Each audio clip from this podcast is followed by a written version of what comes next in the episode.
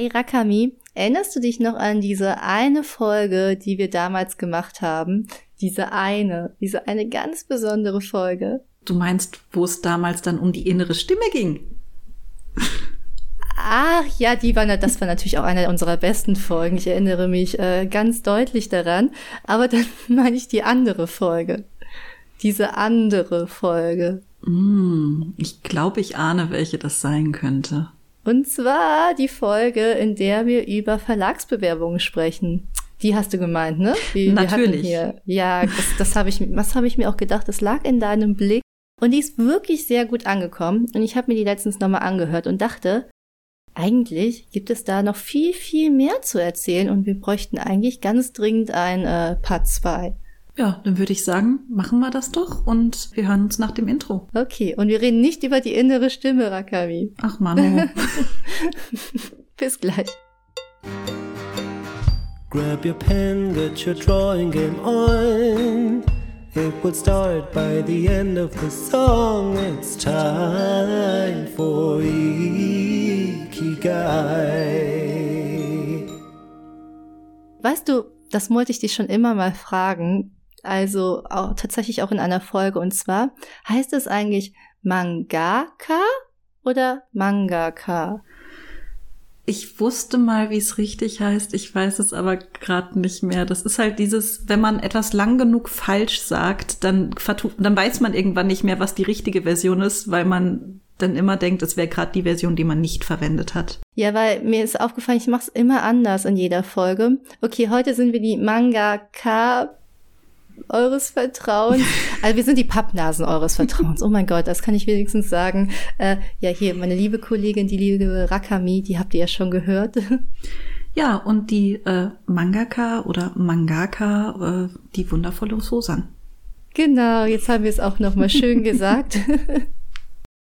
so viel dazu.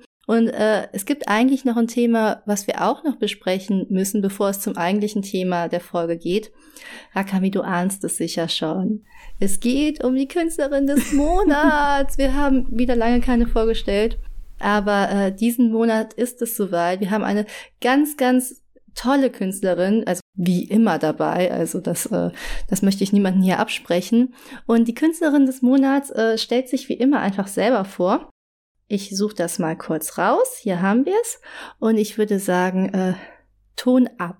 Hey, hey, hey, hallo Sosan, hallo Rakami, hallo ihr lieben Ikigai-Zuhörenden. Ich bin die Rin Ember und ich zeichne Manga, aber mache auch Illustrationen, ähm, Cover-Artwork und Concept-Art. Meine Manga-Sachen würden am ehesten in den Shonen-Bereich passen, aber ich habe immer so einen creepy Touch mit drin. Ich nenne es gerne Soft Horror, also Grusel, aber ohne Ekel. Ähm, letztes Jahr ist mein Manga Nexus erschienen bei Delphinium Prince. Ähm, in Nexus geht es um einen etwas sonderbaren Jungen, der eher ein Antiheld ist, der Probleme hat, gemobbt wird, schwach ist, sich nicht verteidigen kann, außer mit seiner etwas speziellen Intelligenz aber dann ähm, durch gewisse Umstände die Fähigkeit erhält, in anderer Leute Träume einzubrechen. Und in den Träumen sieht es mit seinen Fähigkeiten dann wieder ganz anders aus und er kann, ähm, ich sag mal, auch austeilen. Ähm, den Manga könnt ihr bei Delphinium Prince kaufen, den gibt es auch im Freibeuter Shop hin und wieder mal. Ja, aber beim Verlag bekommt ihr den auf jeden Fall. Äh, meine illustrativen Sachen, die passen eher in den Bereich Dark Fantasy. Ich zeichne aber auch Sci-Fi und hier auch wieder Horror und da wird es manchmal schon ein bisschen äh, doller als bei, meinen, bei meinem Manga-Kram. Ihr könnt mir auf Instagram folgen. Ich habe äh, separate Accounts. Einen Manga-Account, ähm, rin-ember-manga. Und für die Illus den Account einfach nur rin-ember. Ähm, ist auch gegenseitig verlinkt. Also wenn ihr eins findet, findet ihr auch das andere. Ähm, Ansonsten mache ich noch beim Nerdship Podcast mit, zusammen mit David Fülecki, ähm, dem lieben Hugi und weiteren Zeichnern und einigen Menschen, die über sehr großes Nerdwissen verfügen, was deutlich umfangreicher ist als meins. Hört gerne mal in den Nerdship Podcast rein. Gibt es überall, wo es Podcasts gibt, aber natürlich ist der nicht so gut wie Ikigai. Das war's von mir, der Rin Ember. Ganz liebe Grüße. Klickt euch in mein Instagram rein. Ihr könnt mir immer gerne schreiben, freue ich mich immer. Und bye bye. Bye bye. Was hey, eine schöne nett. Vorstellung.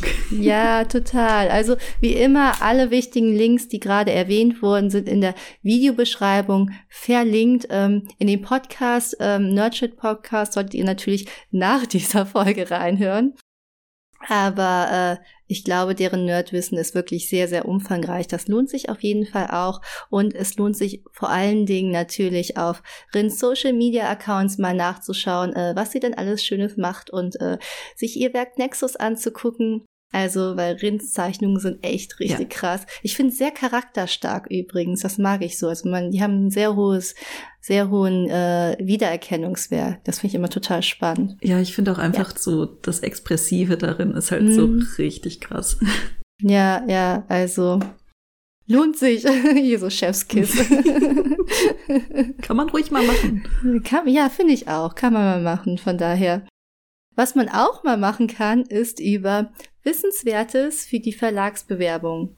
Wir hatten das genannt, Wissenswertes für deine Verlagsbewerbung zu sprechen. Wir nennen das jetzt einfach Wissenswertes für deine Verlagsbewerbung Part 2. Sehr kreativ. Äh, ja, weil ich hatte nochmal in die letzte Folge reingehört und da ist mir aufgefallen, dass wir sehr stark über den zeichnerischen Aspekt geredet haben, der ja natürlich sehr, sehr, sehr wichtig ist bei so einem bildstarken Medium, wie äh, es Manga ist. Und da ging es viel um die Grundlagen, die man natürlich bewerben muss und so die ersten Schritte, die man vielleicht angehen kann, um ähm, vielleicht Kontakt mit einem Verlag aufzunehmen. Ne? Also wenn ihr diese Folge noch nicht gehört habt, empfehlen wir euch natürlich äh, auch in diese Folge also diese erwähnte Folge reinzuhören. Das ist dann gutes Aufbauwissen für das, was jetzt noch kommt. Bitte Kurs 1 hören, bevor ihr jetzt Kurs 2 hört. Dankeschön. Ja, es ist jetzt nicht verpflichtend. Also man, man was? hört es, wie ihr wollt. Nein, also beides muss gehört werden, aber in welcher Reihenfolge? Also man ah. versteht diese Folge auch, wenn man die erste Folge nicht gehört hat. Nur man verpasst vielleicht ein bisschen Wissen, was man dann entweder jetzt oder danach auf jeden Fall nachholen sollte. So, dann würde ich sagen, wir steigen einfach gleich weiter ein in das Thema, denn ich finde, wir müssen noch so ein bisschen über organisatorische Aspekte einer Verlagsbewerbung sprechen. Und äh, uns wird ja auch immer oft gefragt, wie ist das eigentlich mit dem Genre? Also für welches Genre entscheide ich mich, wenn ich beschließe, zu einem Verlag zu gehen? Ich finde, das ist schon die erste Frage. Können wir anfangen? Und dann möchte ich nämlich noch auf jeden Fall auf diese Frage aufbauen. Findest du jetzt zum Thema Genre, ist es wichtig, für welches Genre man sich entscheidet? Ähm, jein. ähm, also ein bisschen definitiv. Also grundsätzlich ist halt die Frage, also wenn ich zum Beispiel einen Sport-Tennis-Manga machen möchte, ganz unbedingt, und es gerade aber so überhaupt keine Nachfrage für Sport-Tennis-Manga gibt, dann ist das vielleicht tatsächlich etwas schwierig.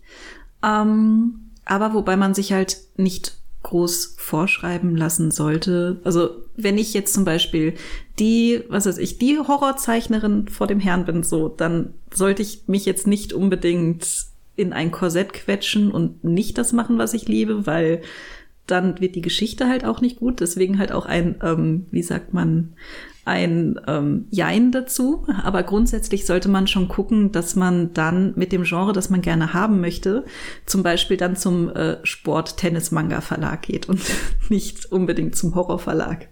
Das ist, glaube ich, was, was einigermaßen wichtig ist, dass man sich vor einen Überblick verschafft, welche Genre gibt es überhaupt, wo ist meine Geschichte tatsächlich einzuordnen und wo würde diese Geschichte ein gutes Zuhause bekommen. Wobei ich auch da sagen muss, also Ausnahmen bestätigen die Regel, man sollte nicht unbedingt grundsätzlich etwas ausschließen, nur weil man denkt, es passt vom Genre her nicht wirklich, weil ähm, ja, also das sage ich später was dazu. Ich finde auch, um das nochmal ein bisschen zu ergänzen, ist halt auch diese Frage nach dem Genre, weil du ja meintest, man muss so ein bisschen gucken, welches Genre ist vielleicht gerade populär auch. Aber das heißt nicht, finde ich, dass man sich für ein Genre verbiegen muss. Nee, also, wenn du, wenn gerade Romance-Geschichten total im Trend sind, aber du einfach keine Romance-Geschichten zeichnen möchtest oder magst oder welche Gründe es da auch immer gibt, dann ist das halt auch völlig in Ordnung. Also ich finde, am Ende des Tages ist das am überzeugendsten, was du halt auch wirklich zeichnen möchtest. Und was du halt auch meintest, so Ausnahmen bestätigen die Regel. Zum Beispiel eine Zeit lang war ja wirklich Sportmanga nicht so der Hit in Deutschland. Verstehe ich gar nicht wieso. Ich liebe Sportmanga und auch Sportanimes. Also äh, ich bin ein großer Haikyuu-Fan.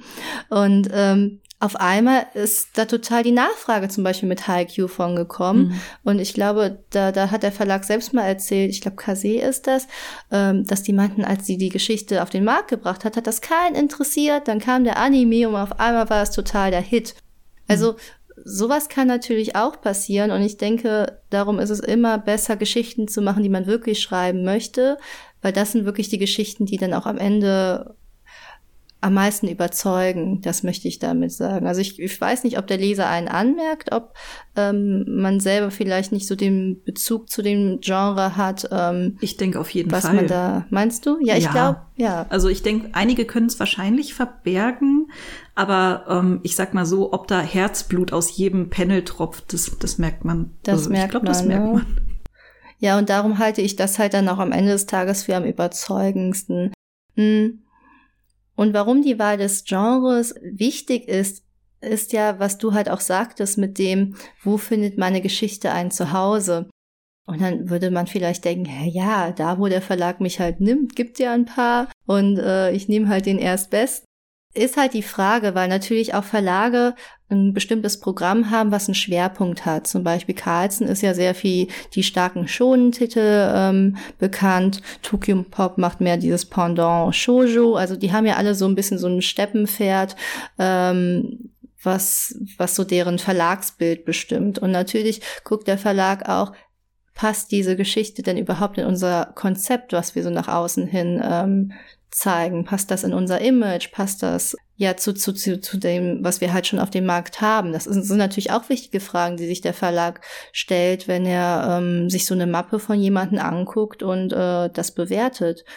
Oder was sagst du? Das war tatsächlich der Punkt, wo ich meinte, da sage ich dann später noch mal was dazu, ah. ähm, weil ich weiß nicht, ob es vielleicht schon aufgefallen ist, dass Ultraverse recht viele Fantasy-Manga rausbringt und ich weiß auch nicht, ob es aufgefallen ist, dass die innere Stimme kein Fantasy-Manga ist. Also ähm, das ist halt auch Ausnahmen bestätigen die Regel. Ich bin halt mit einem, also nicht jede Geschichte hat ja nur ein Genre und ich denke auch, dass es und das kommt halt total auf die Geschichte an, halt auch für einen Verlag passen kann, wenn, also wenn man sich außerhalb dieses Genres bewegt, beziehungsweise zum Beispiel bei Schonen ist es ja auch voll oft so, dass irgendwie Fantasy-Elemente drin sind. Das heißt, es kann halt erstens sein, dass mehr als ein Verlag passt und zudem muss man halt auch sagen, ähm, kein Verlag hat nur dieses eine Genre. Trotzdem ist es halt super wichtig zu wissen, so grundsätzlich, was macht denn der Verlag eigentlich? Das ist ja so, wie wenn du dich irgendwo auf einen Job bewirbst, dann guckst du ja auch vorher, was macht denn die Firma? Auch wenn du zum Beispiel, keine Ahnung, in der Verwaltung tätig bist, du möchtest, also dann ist es gut zu wissen, machen die Staubsauger oder machen die irgendwas anderes? Deswegen halt so kenne das, was du hin möchtest, äh, wo du hin möchtest. Und ich glaube, da hast du halt so in dem Nebensatz halt auch noch so einen ganz wichtigen Punkt gesagt. Es ist nicht unbedingt denn so, also man sollte vielleicht nicht mit der Attitüde drangehen, ich nehme dann den Verlag, der mich nimmt, sondern halt sich schon im Vorfeld halt Gedanken machen, wobei es dann halt auch nicht ähm, quasi ins andere Extrem überschlagen sollte, so, keine Ahnung, Verlag A meldet Interesse an und dann heißt es halt so, ah nee, aber mein Genre passt nicht ganz, ah, ich lasse es lieber. so, deswegen, also man muss halt sagen, so grundsätzlich, es hängt halt wahnsinnig viel von der Person ab, von der Geschichte ab, von den RedakteurInnen, mit denen du zu tun hast, weil ich muss halt auch einfach sagen, so, also das kann halt auch sein, je nachdem, mit welchem Redakteur oder mit welcher Redakteurin du es zu tun hast.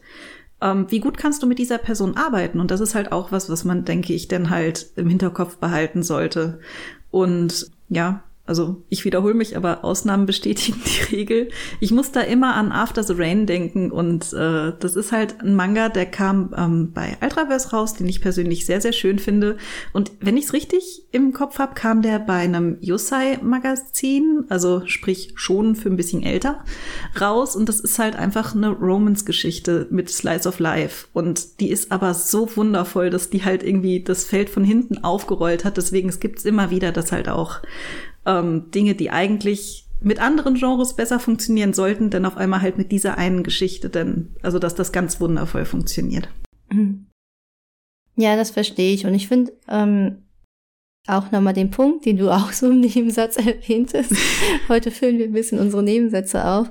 Ähm, ist dieser Punkt, wo du meintest, dass es halt auch wichtig ist, kann man mit den Redakteur oder der Redakteurin gut zusammenarbeiten. Und das ist ja auch immer so ein bisschen das, was wir erwähnen, dass Manga halt auch Teamplay ist. Insofern, weil du ja, wenn du mit einem Verlag arbeitest, dann arbeitest du immer mit jemandem zusammen und du hast immer jemanden, der ein Auge auf dein Werk hat und mit dem du so ein bisschen Bälle hin und her spielen musst. So nenne ich das immer gerne.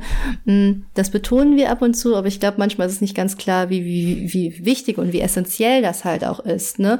Und natürlich muss man halt auch gucken, ähm, versteht der Verlag überhaupt die Vision von dem, was ich da habe? Habe oder ähm, geht das in so eine Richtung, die mir auch gefällt und die mir äh, die ich äh, mir vorstelle. Also natürlich gehört dazu auch immer ein bisschen Kompromissbereitschaft. Das ist selten, dass man da so sein einfach seinen Sturkopf durchboxen kann oder sollte.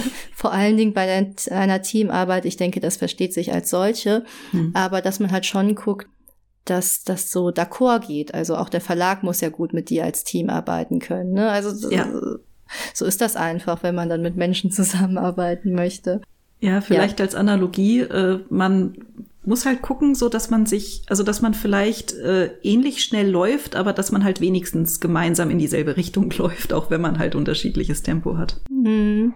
Und dann ist ja auch schon die Frage, ähm, weil wir jetzt sagen, ähm, hat der Verlag die gleichen Vorstellungen von dem Projekt, wie ich es habe.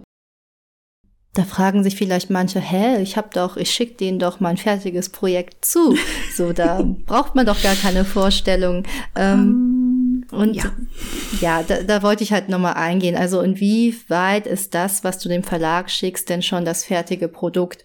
Möchtest du dazu was sagen, du? Um, ähm, also ich bin hart am Schmunzeln, weil das ist, glaube ich, ja. so das, was ich irgendwie in Kommentaren oder auch Nachrichten voll oft lese, was mir dann auch immer so leid tut, so, hey, ich habe hier fünf, 15, 50 Bände so fertig liegen, äh, kann ich die dann zum Verlag schicken und werden die dann so veröffentlicht? Und das ist halt, ich glaube, da muss man den Leuten den Zahn ziehen. Ich glaube, also es gibt kein Beispiel, wo eine mehrbändige Serie fertig an einen Verlag geschickt wurde und dann veröffentlicht wurde in Deutschland. Das muss man halt sagen, wie es ist.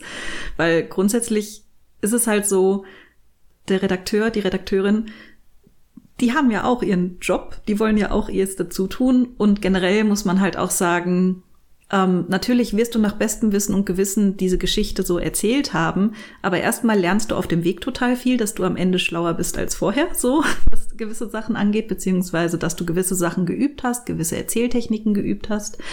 Und ja, und es ist halt gerade in der Auseinandersetzung mit meinem Redakteur ist richtig viel Schönes passiert für meine Geschichten und klar kann man dann halt auch sagen, so man möchte sich dem dann versperren, aber das ist halt nicht unbedingt das, was dann beim Verlag funktioniert, denke ich. Wobei ich halt, wie gesagt, sagen möchte, ähm, Ausnahmen bestätigen die Regel, keine Ahnung, kam nur bisher nie vor. Aber falls dann du die erste Person sein möchtest, die das macht, ähm, also straf uns Lügen, aber ich glaube halt nicht, dass es so gut funktioniert. Halt auch einfach, ja, wie gesagt, vom, von der Redaktionsseite her, weil was wäre denn dann noch der Job, wenn man im Grunde halt dann nur Manuskriptabholer ist?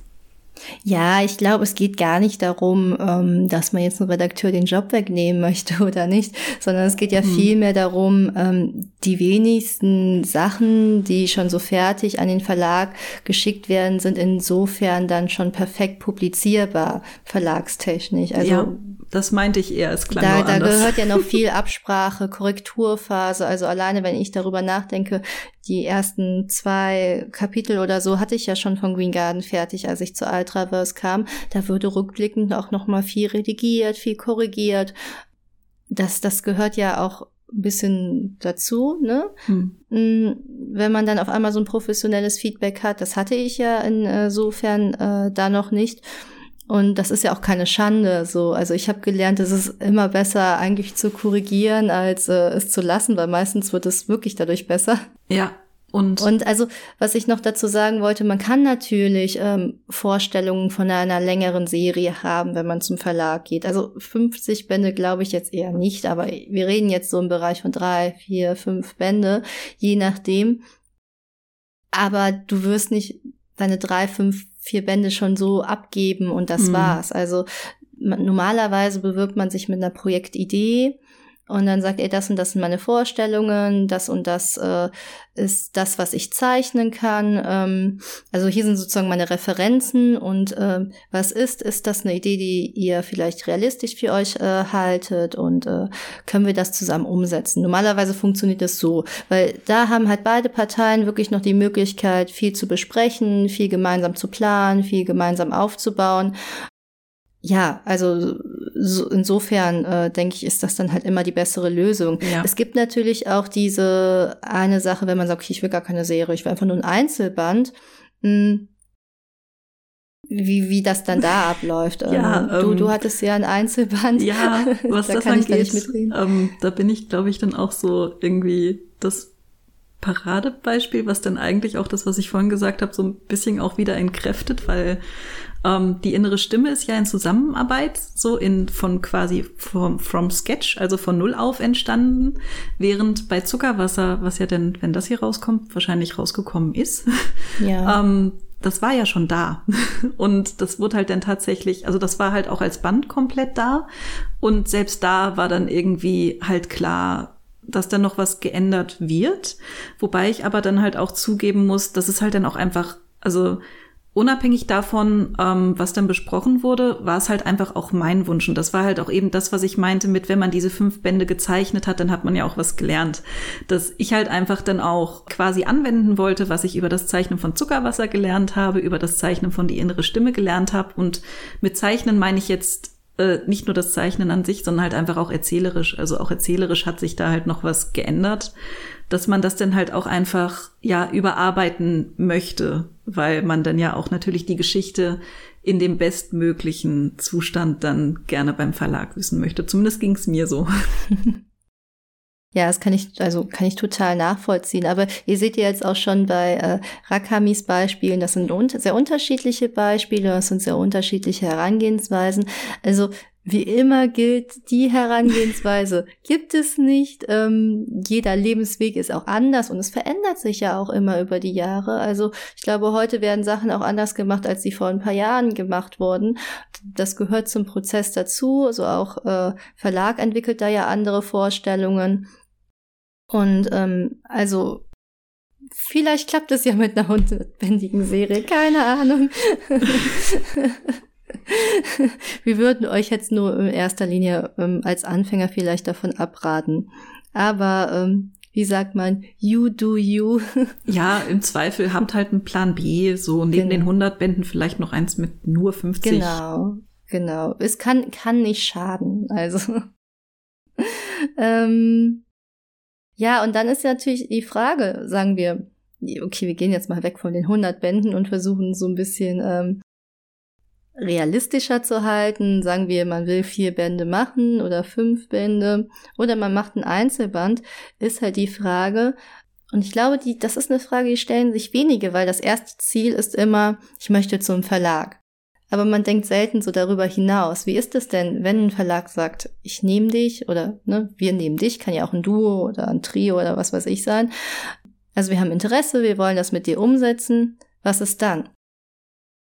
Und das frage ich so explizit, weil ich glaube, viele machen sich gar nicht Gedanken darum, wie kann ich das denn überhaupt mit meinem Alltag ähm, zusammenfügen? Also wie, wie sieht meine Lebenssituation aus?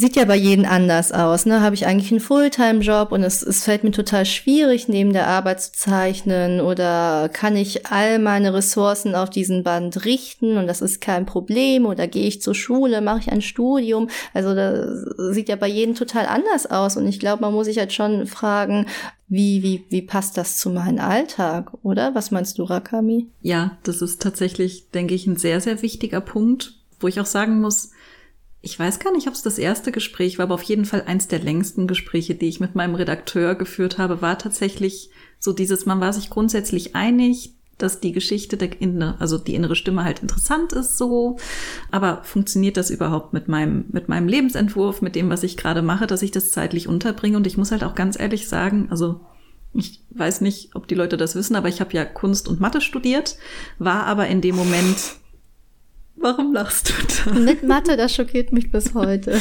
Und Informatik ein bisschen. Respekt. Um, auf jeden Fall. Und ich war aber in dem Moment, wo es denn mit der inneren Stimme konkreter war, in Mathe schon komplett fertig. Und das war mein Glück, weil tatsächlich wäre Kunst, was sehr zeitaufwendig ist, und Mathe, was extrem zeitaufwendig ist, und Manga, was extrem zeitaufwendig ist, halt zu dritt nicht fahr. Also und ich war noch nebenher am Arbeiten, weil ich musste mich ja finanzieren. Wäre ähm, wohl alles ziemlich zeitaufwendig. Ja. und deswegen war es halt immerhin gut, dass äh, dieser Slot, den ich halt vorher für Mathe freigehalten hatte, als Zeit dann halt verfügbar war, weil sonst, ich muss halt sagen, zusammen mit Mathe hätte es halt nicht funktioniert. Deswegen hm. war das dann halt auch so ein guter Punkt in meinem Leben, dass das dann geklappt hat. Dafür bin ich auch sehr dankbar, dass das dann irgendwie alles so in, wie sagt man, wenn es so ineinander gegriffen ist. Ja, so in de, auf den richtigen Platz fällt mhm. oder so. Ja, es war bei mir tatsächlich ähnlich. Also ich war auch gerade fertig mit meinem Studium. Also ich war jetzt kurz vor dem Bachelor und ich war eh in so einer Phase, wo ich dachte, was mache ich danach? Wie sieht meine Lebensplanung danach aus? Also so ein bisschen so eine Findungsphase und dadurch war ich auch sehr offen für alles Mögliche, was, was kommt. Ich glaube, das ist halt auch total der wichtige Punkt. Ne? Also ähm, manchmal braucht man halt auch einfach den richtigen Zeitpunkt, um sowas zu machen. Und äh, der kann sich ergeben, in den kann man sich gerade befinden. Und vielleicht ist das auch so dieses kleine Fünkchen Glück, was dann so ineinander greift, dass es halt so zeittechnisch gut passt und ähm, der Verlag sagt ja und alles fügt sich wie ein Wunder zusammen. Äh, das ist manchmal dieses kleine Fünkchen Glück, von dem ich spreche. Ja. Ja, und das ist halt auch wichtig, ne? Ja, wobei man halt auch schon aber sagen sollte, man muss nicht auf diesen Moment warten, um sich beim Verlag zu bewerben, ja. weil vorher, also das war nicht meine erste, meine erste Mappe, mit der ich ähm, zu einem zu einer Mappensichtung gelaufen bin. Äh, Gerade halt für Feedback, für Verbesserungsvorschläge oder so lohnt es sich halt auch schon, wenn dieser perfekte Moment nicht da ist, halt einfach schon mal hinzugehen, beziehungsweise dass dann halt alles so gut ineinander greifen würde, das kann man halt auch einfach vorher nicht absehen, weil das ich stimmt, wusste ja nicht, recht, ja. dass in dem Moment dann meine Geschichte halt Anklang findet und dementsprechend lasst euch da dann aber halt nicht davon abhalten, euch zu bewerben, weil ihr auf diesen Moment wartet. Das ist halt bitte, bitte nicht. Ja, ich meine, Glück kann man ja nicht vorhersehen. Also wenn es so wäre, wäre es cool, aber ja, da, da, da, hast, da hast du vollkommen recht, da, stimme ich dir äh, auf jeden, jeden Fall zu. So ist das mit dem Glück. Punkt. Magst du das Wort Glück nicht? Ich finde das super. Um, ähm, ja, also äh, ich muss halt sagen, Glück allein war es halt auch nicht. Nee, sondern, nein, das wollte ich auch nicht sagen. Nee, aber ähm, das ist halt auch, also ich weiß, dass du das nicht sagen wolltest, aber es soll halt dann auch nicht so eventuell falsch verstanden werden, sondern es war ja schon ein, ich habe mir über Jahre Mühe gegeben, bin über Jahre hingelaufen, so deswegen, das ist Wie halt. war das mit Bakuman? Es gibt drei Schritte, um Mangaka werden zu können, irgendwie. Ich dachte zwei. Waren das nicht? Äh, drei. Ich dachte, das wäre einmal der Vieichi, der halt einfach, der das halt einfach. Nein, nein, nein, nein, nein. Es gibt, es gibt drei Regeln die oder nee, drei, drei Bedingungen, die man braucht, um Mangaka werden zu können. Das eine ist Fleiß. Hm. Das zweite habe ich vergessen. Und, Und, das, das letzte ist Glück. ist Glück. Ja. Was, was war das zweite denn nochmal? Hm, Fleiß, Disziplin? Aber ja, Durchhaltevermögen. Aber es gehört ja auch zu Fleiß. Vielleicht Können, Talent, Können, Nee, Ta- Talent. Ich dachte, das böse T-Wort nehmen wir nicht mehr in den Mund. Nein. Dann nehmen wir, nennen wir es halt Fleiß, Können, Können und äh, Glück. Ja. Äh, Vielleicht schlagen wir es später nochmal nach. Wenn das So. nicht so im Bakuman steht, dann könnt ihr uns hier gerne auch zitieren. dann ist das von Genau, uns. sehr gerne. Dann ist das von uns. Ja, und wenn man sich diese Frage um diese, äh, diesen Alltag plant, dann ist natürlich auch die Frage um die Langfristigkeit dahinter. Ne? Also ich glaube, wenn man ein Einzelband machen möchte und das genügt ein, dann ist man da vielleicht ein Jahr mit beschäftigt. Aber wenn man jetzt sagt, man macht eine Serie, ist ja schon die Frage, das sind ja viele, viele Jahre, die man sich damit beschäftigt. Ne? Mm. Aber ich glaube, man muss sich halt auch bewusst sein, dass, Hm, wie, wie formuliere ich das am besten? Mm, Ich meine, die wenigsten Jobs kannst du ja heutzutage, oder wir leben ja in so einer Welt, wo man die wenigsten Jobs noch 60 Jahre oder so ausführen kann. Und, und man muss halt ganz ehrlich sagen, gerade in so einem kreativen Bereich, wie, wie wir halt tätig sind, ist es noch viel, viel seltener. Und ich glaube, man muss sich halt schon mit der Fa Frage beschäftigen, ja, wenn, sagen wir, es bleibt nur bei vier Bänden ich habe da jetzt mein ganzes Leben oder meine Lebenszeit für geopfert, was, was kommt danach oder ähm, wie sieht mein Weg da danach aus? Weißt du, was ich meine? Mhm. Ja, oder auch die Frage, was man sich vielleicht, wenn man unbedingt zum Verlag möchte, nicht vorstellen kann, dass man vielleicht dann irgendwann auch nach fünf oder zehn Jahren feststellt, so, ich möchte das vielleicht auch gar nicht mehr beruflich Kann auch machen. sein, das ist ja. halt auch so die Frage, weil man muss halt sagen, in relativ kurzer Zeit ist man sehr kreativ, so für das, was Mhm. man da macht. Und noch finde ich das gut. Ich weiß nur halt nicht, ob ich dann nicht vielleicht irgendwann in fünf Jahren mir denke, boah, so ein Bürojob wäre halt so stumpf Sachen machen, das wäre halt auch beim mal geil. Also das war ja deins. Ja. Deswegen, ich, Ja, genau. ich unterrichte dann Witz Mathe. am Rande, genau. Nein, das möchte ich aber nicht. Also ich möchte das schon machen, bis ich 60 bin oder Ja, ich- 80 oder Ja. 90 oder 100. Ich muss auch sagen, Stand jetzt ist halt, ich hoffe, ich werde eine Manga-Omi, die halt einfach Genau. dann auf ihrer Veranda weiter Manga zeichnet. Das wäre wundervoll. Das ständ uns wunderbar. Wir wären ganz vorragende Manga-Omis. Aber man muss halt sagen, in Deutschland gibt es bis jetzt keine Manga-Omi. Äh, vielleicht sind wir die Ersten dann. also das ist ja auch einfach ein Bereich, der sich auf jeden Fall noch entwickelt und entwickeln muss. Und äh, ich glaube, wir sind alle total gespannt, was die Zukunft bringt. Aber ähm, was heißt aber? Wir sind da total gespannt und wir sind dabei, das zu formen. Und ähm, man muss sich aber so ein bisschen auch das bewusst machen, Mhm. dass es halt eben noch ein Bereich ist, der vielleicht gerade kommt, sich aufbaut, sich entwickelt Ja. und Beziehungsweise man sollte halt nicht fest damit rechnen, dass man in 20 Jahren dann immer noch Mangaka ist. ja, das ist halt nicht wie, das ist halt, also ich glaube, äh, es ist halt keine Verbeamtung, Mangaka sein, ne? Also man wird nicht Mhm. verbeamtet oder so. genau, und ähm, aber ich glaube, das haben ja viele Jobs gemeinsam und viele Jobs im kreativen Bereich. Ja. Damit wollen wir euch jetzt überhaupt nicht entmutigen. Vielleicht ist das ja auch gerade etwas, was einen Mut machen kann, so Hm. Also wenn man das vorher weiß. Ja, also auf gar keinen Fall entmutigen, das ist klar. Es ist halt nur etwas, finde ich, wo man dann halt auch einfach wissen muss, was ist man selbst für ein Mensch ähm, und was brauche ich halt, wenn ich halt einfach diese Sicherheit brauche, dass ich halt die nächsten 25 Jahre dasselbe mache. Es gibt auch heute immer noch Jobs, wo man das machen kann. Vielleicht sollte ich mir dann einen von den Jobs aussuchen, beziehungsweise daran arbeiten, einen von denen zu bekommen. Dagegen, wenn ich halt, also wenn ich halt Mangaka sein möchte, dann habe ich halt einfach diese Sicherheit nicht. Und ich finde, das ist halt auch was, was man sich selbst dann halt auch schuldig ist, das abzuwägen. Also um nochmal aus dem Nähkästchen zu plaudern, ich habe Mathe und Kunst auf Lehramt studiert. Also ich weiß definitiv, wie es ist, vom anderen Spektrum zu kommen.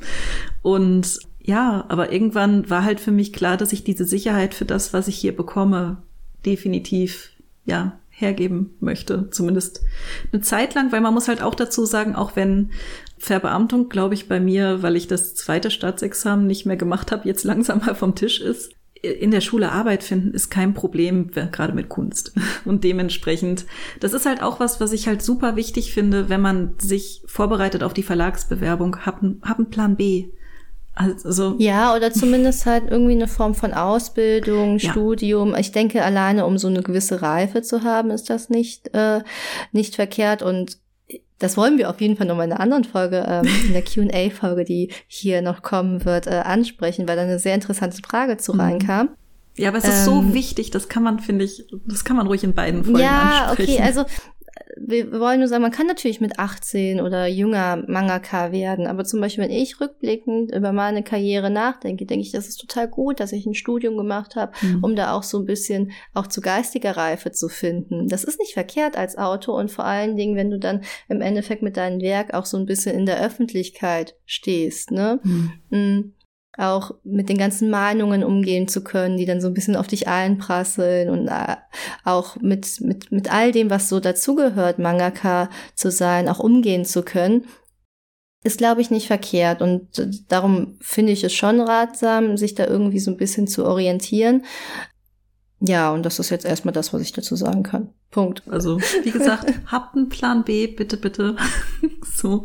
Also, idealerweise muss man den ja gar nicht verfolgen. Das ist halt so das Ding, dass es halt dann für immer ein Plan B bleibt. Aber ich finde, es schafft halt einfach in wichtigen Momenten ein bisschen, also ich glaube, in dem Moment, wo man halt weiß, so, oh mein Gott, wenn das jetzt mit der Bewerbung nichts wird, wenn das mit meiner Serie nichts wird, dann habe ich nichts, dann habe ich keinen Job, dann habe ich kein Einkommen. Ich glaube, dass das halt auch wahnsinnig viel Druck aufbaut, der äh, dann eventuell gar nicht gut fürs Werk ist, gar nicht gut für das, also für das Sein als Autorin oder Autor. Dementsprechend halt einfach sich selbst mit einem Plan B ein bisschen Druck rausnehmen, ist halt so das Ding, was ich raten würde. Dann lass uns doch gleich noch zu einem anderen Punkt kommen. Und äh, das ist vielleicht so der letzte Punkt, den ich aber noch wichtig finde. Und zwar, man sagt gut, man macht das, man beschließt das. Ich, also meine Verlagsbewerbung steht nicht mehr im Sinn. Ich habe eure Punkte äh, alle beherzigt und ich bin da in mich eingegangen und ich weiß, was kommt. Dann ist ja die Frage, wie bereitet man sich vielleicht darauf vor? Also Klar, man muss zeichnen, sich bewerben, dies, das. Und wir sagten ja auch in der Folge, es ist schon mal gut, sich irgendwie Ansprechpartner beim Verlag zu suchen, insofern, dass man zu Mappensichtungen geht und seine Sachen kritisieren lässt. Und ich finde es tatsächlich eigentlich auch gut, im Vorfeld sich ein bisschen äh, mit der Community auszutauschen.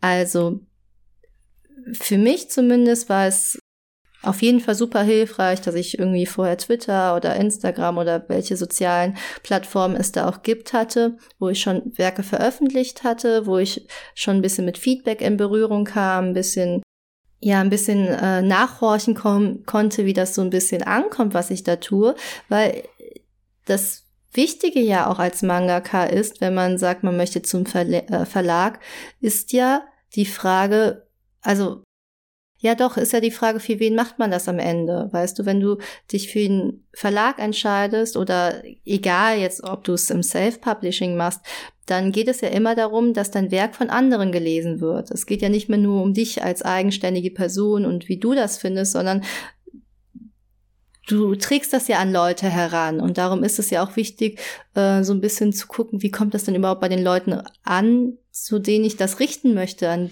zu denen ich sprechen möchte quasi. Mm, Und darum finde ich den Austausch meiner Meinung nach überhaupt nicht ähm, verkehrt, sondern ich glaube, das kann einem ziemlich helfen, nicht? Du guckst so kritisch. Ja, ähm, also ich muss ehrlich sagen, und das liegt aber auch daran, dass ich ja dann doch noch ein paar Jährchen älter bin als du vielleicht. Äh, ich muss sagen, ich vermisse tatsächlich bei Social Media echt viel, was ich damals bei Animex hatte. Und die, Animex. Ja, Animex-Zeiten. Aber ich muss halt sagen, mir persönlich, also ich habe wahnsinnig viele liebe Leute über Social Media kennengelernt. Ich freue mich wahnsinnig über das Feedback. Aber das Feedback, was ich bekomme, und das klingt jetzt voll blöd, dass ich das kritisch sehe, aber ist halt meistens positiv.